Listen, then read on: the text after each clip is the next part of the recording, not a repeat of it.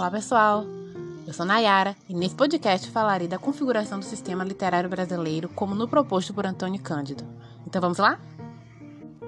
O período chamado como da configuração do sistema literário brasileiro vai de meados do século XVIII até meados do século XIX. Nesse momento, já há um esboço de literatura nacional, pois as produções deixam de ser isoladas e passam a ser criadas academias literárias a partir do esforço de intelectuais brasileiros ou luso-brasileiros. Um dos momentos significativos desse período é a criação da Academia dos Renascidos em 1759, criada na Bahia, mas que já dialogava e interagia com escritores intelectuais do eixo sul. Nas palavras de Antônio Cândido, já então os intelectuais da colônia estavam acertando o passo com a filosofia das luzes, a que se ligou de certo modo à transformação estética conhecida em Portugal e no Brasil sob o nome de arcadismo.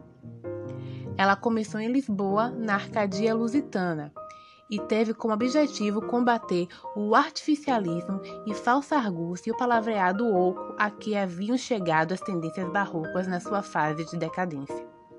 A exemplo dos clássicos franceses e dos árcades italianos, os seus membros procuravam a dicção mais natural e se interessavam pela modernização da sociedade, do ensino e do governo.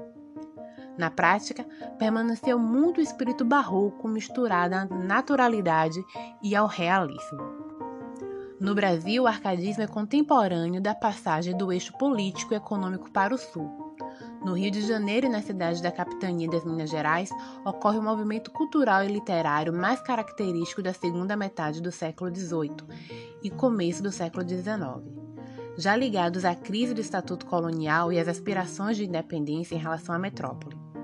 Alguns poetas arcádio, arcádicos serão processados, presos, desterrados devido à sua posição crítica em relação ao governo português e os projetos mais ou menos vagos de separação. Na literatura sobressai um grupo de poetas que nasceram ou viveram em Minas Gerais e no Rio de Janeiro, quase todos marcados pelo espírito renovador da Arcádia lusitana, e alguns deles realmente modernos pela escrita e atitude mental.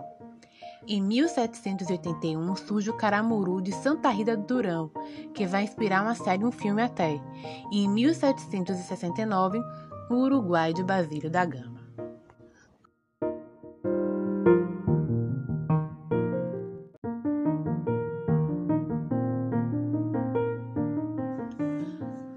Cândido segue dizendo que eminentes estadistas, funcionários, escritores, sábios administradores que antes prestavam serviço na metrópole voltaram ao seu país, e os que viviam aqui encontraram maior campo de ação.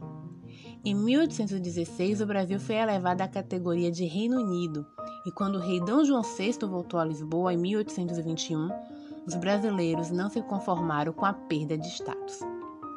A independência foi proclamada no ano seguinte pelo príncipe herdeiro, que ficara como, ficara como regente e se tornou imperador com o nome de Dom Pedro I. Nesses acontecimentos, os intelectuais tiveram um papel importante e a literatura adquiriu novas tonalidades. Com a poesia patriótica, o ensaio político, o sermão nacionalista, fazendo essa fase entre o fim do século XVIII e o início do século XIX e o advento do romantismo, nos anos de 1830, um momento de intensa participação ideológica das letras. Do ponto de vista estritamente literário, a produção foi secundária, para dizer o menos. Poetas rotineiros, alguns do tipo Arcádio, outros mais propriamente neoclássicos, raros denotando traços que poderiam ser chamados de pré-românticos. Elementos pré-românticos podem ser considerados o caráter afetivo que a religião foi assumindo, mais estado de alma do que de devoção. O gosto pela maceração sentimental, certa pieguice melancólica associada ao luar, aos salgueiros e aos lugares sombrios. Por outro lado, assume conotação francamente patriótica, o nativismo pitoresco que vinha do fundo dos tempos coloniais, assim como a celebração dos feitos militares do passado. Com a independência, desenvolveu-se cada vez mais a consciência de que a literatura brasileira era ou devia ser diferente da portuguesa, pois os critérios da nacionalidade ganhou no mundo contemporâneo uma importância que superou as considerações estéticas. Portanto, esse foi um momento de definições críticas importantes, tanto mais quanto coincidiram com o romantismo, que num país novo, recém-chegar à independência política, parecia uma redenção, uma libertação dos, dos padrões clássicos que foram identificados à era colonial. Nesse sentido, influíram os pontos de vista crítico, críticos do francês Ferdinand Denis, autor do primeiro escrito onde se reconhece uma literatura brasileira distinta, o Résumé de l'histoire littéraire do Brasil, ou um resumo da história literária do Brasil, publicado em 1825. Denis, que viveu aqui alguns anos e se, se, ocupou de assuntos brasileiros pelo resto da vida, manifestava ponto de vista nacionalista recente. Um país independente possui uma literatura independente. No caso, essa deveria afirmar-se pela descrição da natureza específica dos trópicos e os temas indígenas, um verdadeiro convite ao exotismo que cabia na mentalidade romântica e os nossos escritores aceitaram com entusiasmo. Estava começando o nosso romantismo e, simbolicamente, isso acontecia na França, que seria a partir de então o principal ponto de referência para os escritores brasileiros. Então, ponto de referência deixa de ser Portugal, a metrópole, e passa a ser a França, as ideias iluministas francesas. Agora vocês devem estar querendo saber onde termina o arcadismo e começa o romantismo. Pois bem, ainda nas palavras de Cândido, entre arcadismo e romantismo a ruptura estética é evidente, mas há também continuidade histórica, pois ambos são momentos solidários na formação do sistema literário e no desejo de ver uma produção regular funcionando na pátria. Significativamente, os românticos consideravam seus precursores os poetas clássicos da segunda metade do século XVIII do século, e começo do século XIX, que versavam temas indígenas e religiosos. No arcadismo, predomina a dimensão que se pode considerar mais cosmopolita, intimamente ligada às modas literárias da Europa, desejando pertencer à mesma tradição e seguir os mesmos modelos, o que permitiu incorporar a produção mental da colônia inculta ao universo das formas superiores de expressão. Ao lado disso, o arcadismo continuou os esboços particularistas que vinham do passado local, dando importância relevante tanto ao índio e ao contato de culturas e ao contato de culturas quanto à descrição da natureza, mesmo que fossem termos clássicos, como o recurso à metamorfose e as referências pastorais. No romantismo, predomina a dimensão mais localista, com o esforço de ser diferente, afirmar a peculiaridade, criar uma expressão nova e, se possível, única, para manifestar a singularidade do país e do eu.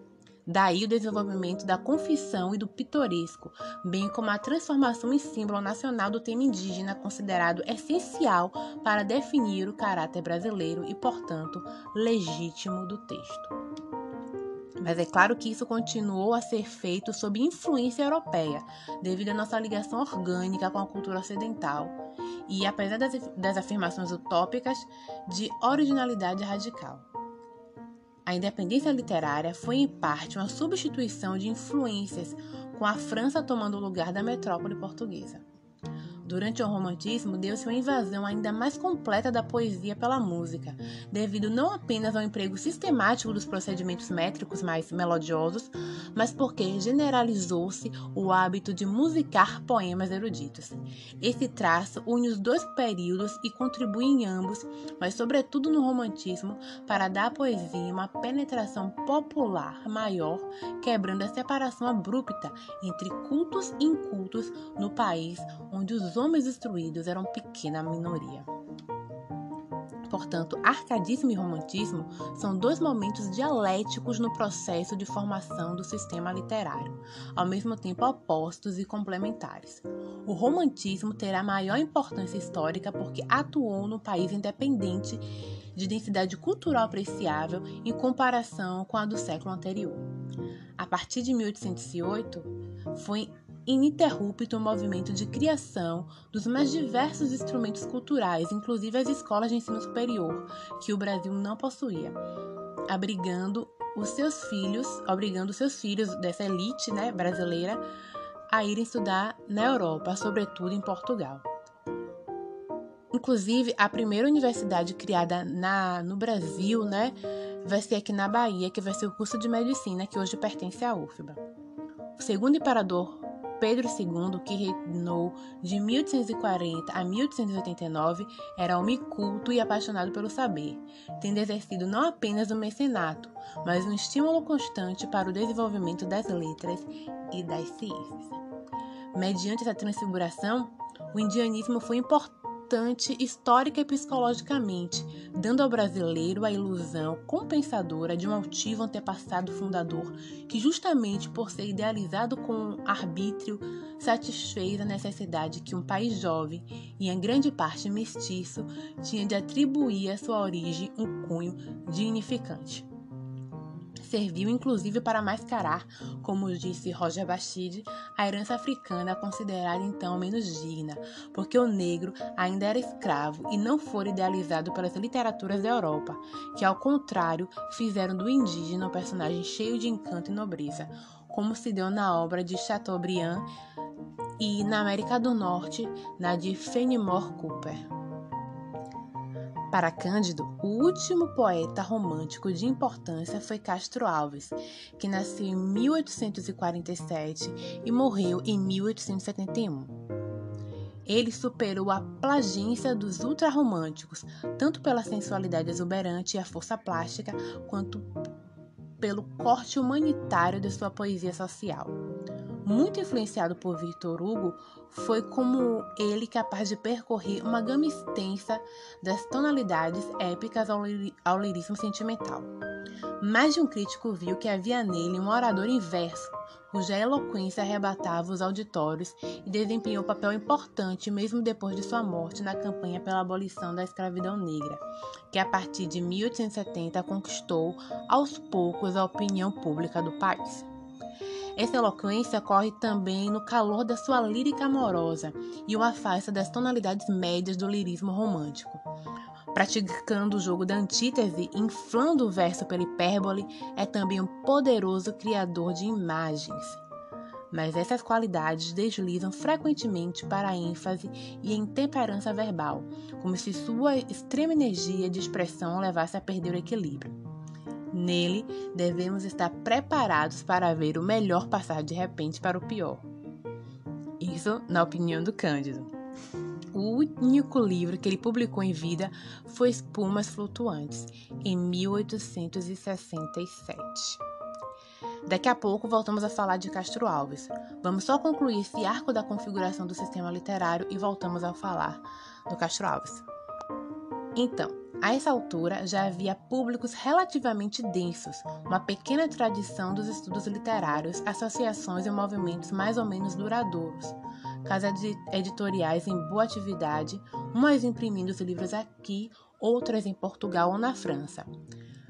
Como mais a mais importante delas, que foi a Livraria Garnier, que foi um notável meio de difusão cultural e que publicou importantes é, autores brasileiros da época. Havia inclusive um começo de amadurecimento da consciência crítica, que passara do nacionalismo indiscriminado dos primeiros tempos, baseado sobretudo no louvor e na exigência de, te de temário específico, para as tentativas de correlacionar a produção literária com a sociedade e avaliar as obras segundo padrões mais universais. Nos anos de 70 e 80, do século XIX, houve dois mo movimentos de, ideia, de ideias que sacudiram o país e tiveram grande efeito, tanto na vida mental quanto na vida social. Primeiro, a divulgação das novas correntes europeias de pensamento e, o e segundo, o abolicionismo, ou seja, a campanha pela abolição do regime servil afinal decretada em 1888 por uma decisão governamental que abalou os alicerces da sociedade brasileira, condenando a monarquia ao alienar o apoio que lhe davam os grandes proprietários territoriais, senhores dos escravos. E aqui é importante é, acrescentar um, pontinho, né, um asterisco, que na época em que finalmente foi decretada a abolição da escravatura, né, oficialmente decretada a escravidão da literatura, foi, oh, desculpa, a escravidão, a, a abolição da escravatura, foi quando a família real mais estava é, mais estava mais caía na graça da população, né, da massa. Mas as elites contestavam essa decisão, que já era o caminho natural depois de tantas lutas, né, que vinham se desenvolvendo, é, lutas abolicionistas. Então, para a literatura, essa campanha importa na medida em que se inspirou, que, em, que inspirou poemas, como já citados de Castro Alves, né, e romances como Escravizaura, de 1875, de Bernardo Guimarães, ou Vítimas Algozes, de 1869, novela de João Manuel de Macedo, Joaquim Manuel de Macedo. Além disso, suscitou discursos, ensaios, artigos sem conta, entre os quais é preciso destacar o de Joaquim Nabuco, que foi uma figura impressionante da aristocracia que esposou as causas populares, inclusive era amigo de Machado de Assis. Joaquim Nabuco escreveu o livro Abolicionismo, o Abolicionismo em 1883. Foi de fato uma transformação cheia de modernidade que pôs em xeque o idealismo romântico e as explicações religiosas, questionando a legitimidade das oligarquias, propondo explicações científicas e interpretações de cunho relativista e comparativo, inclusive pela transformação profunda dos estudos de direito que formavam o centro da cultura acadêmica geralmente republicanos, abolicionistas e alguns deles até próximos do socialismo, esses intelectuais questionaram os fundamentos tradicionais da sociedade brasileira, como a monarquia, a religião, as hierarquias do privilégio e procurando explicações nas forças do meio da raça, considerados então fatores que permitiam conhecer cientificamente os produtos da cultura. É o que um dos jovens inovadores chamava orgulhosamente método quantitativo, em substituição ao método qualitativo, que era baseado nas impressões e no gosto. A partir daí surgiu o naturalismo em estética e em crítica, substituindo as concepções românticas. Nesse tempo, podemos considerar como, como configurado e amadurecido o sistema literário do Brasil ou seja, uma literatura que não consta mais de produções isoladas, mesmo devidos a autores eminentes, mas é a atividade regular de um conjunto numeroso de escritores, exprimindo-se através de veículos que asseguram a difusão dos escritos e reconhecendo que, a despeito das influências estrangeiras normais, já podem ter como ponto de referência uma tradição local. O sinal desse amadurecimento é a obra, é claro, de Machado de Assis para muitos, e digo que é verdade, maior escritor que o Brasil teve até hoje. Ele mesmo era simbolicamente filho de. Ele era um filho de um, um operário e de uma pobre imigrante, um operário negro de imigrante europeia, é, uma imigrante portuguesa, reunindo na sua pessoa componentes bem característicos da população brasileira do tempo. Voltando agora a Castro Alves, uma informação constante em seus biógrafos é a de que Antônio Frederico de Castro Alves era filho do Dr. Antônio José Alves e de Dona Clécia Brasília da Silva Castro e nasceu em 14 de março de 1847 na fazenda Cabaceiras, então freguesia de Muritiba, a poucas léguas da vila de Curralinho, hoje a cidade de Castro Alves, na Bahia. Alguns biógrafos vão relatar que a defesa por causa dos, pela causa escrava se dá por causa do afeto que tinha por sua ama de leite, uma também escravizada. Daniela Silva, em sua dissertação Castro Alves na Cultura Brasileira, vai nos dizer que mais tarde, mas ainda criança, juntamente com a família, Castro Alves passou a residir no solar da Boa Vista, no Arbalde de Brotas, aqui na Bahia. Segundo contam, desta mansão da Boa Vista, Castro Alves guardaria também forte lembrança sobre a iniquidade da escravidão, a qual era revivida pelo poeta através de lendas que lhe eram contadas. Até porque, conforme resume Eugênio Gomes, o velho solar fora o valhacouto onde um escravagista guardava suas peças, a forma como eram chamados escravos desembarcadas clandestinamente quando o tráfico negreiro já era proibido universalmente.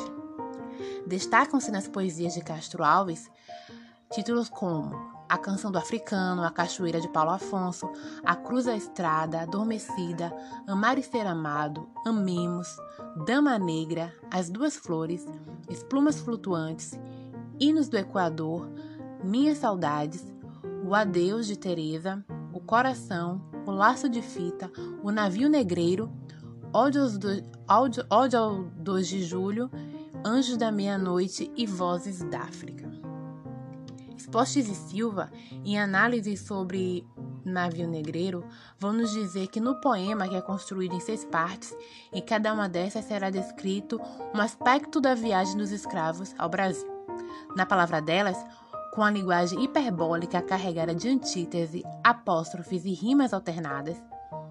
Em relação à temática, é possível perceber que, além de contar a realidade vivida dentro dos navios o eu, lírico descreve os elementos naturais que o circundavam, com uma linguagem declamativa e exclamativa para expressar indignação e grande eloquência. Ainda na palavra, na palavra delas, diante da leitura compreende-se o caráter social da poesia de Castro Alves, expressão da realidade desse grupo marginalizado principal objetivo do poema é denunciar o tráfico negreiro, apresentando a condição miserável e desumana dos escravos em uma travessia da África para o Brasil. O poeta então descreve os horrores e castigos sofridos dentro dos navios e detalha de tal maneira que leva o leitor a ser transportado para a cena. A descrição do Castro Alves é nítida, criando imagens literárias fortes pela força da linguagem e continuou dizendo que o eu lírico quer que se reflita a miséria humana, que, que se tenha piedade daqueles indivíduos impotentes submetidos a uma situação horrenda.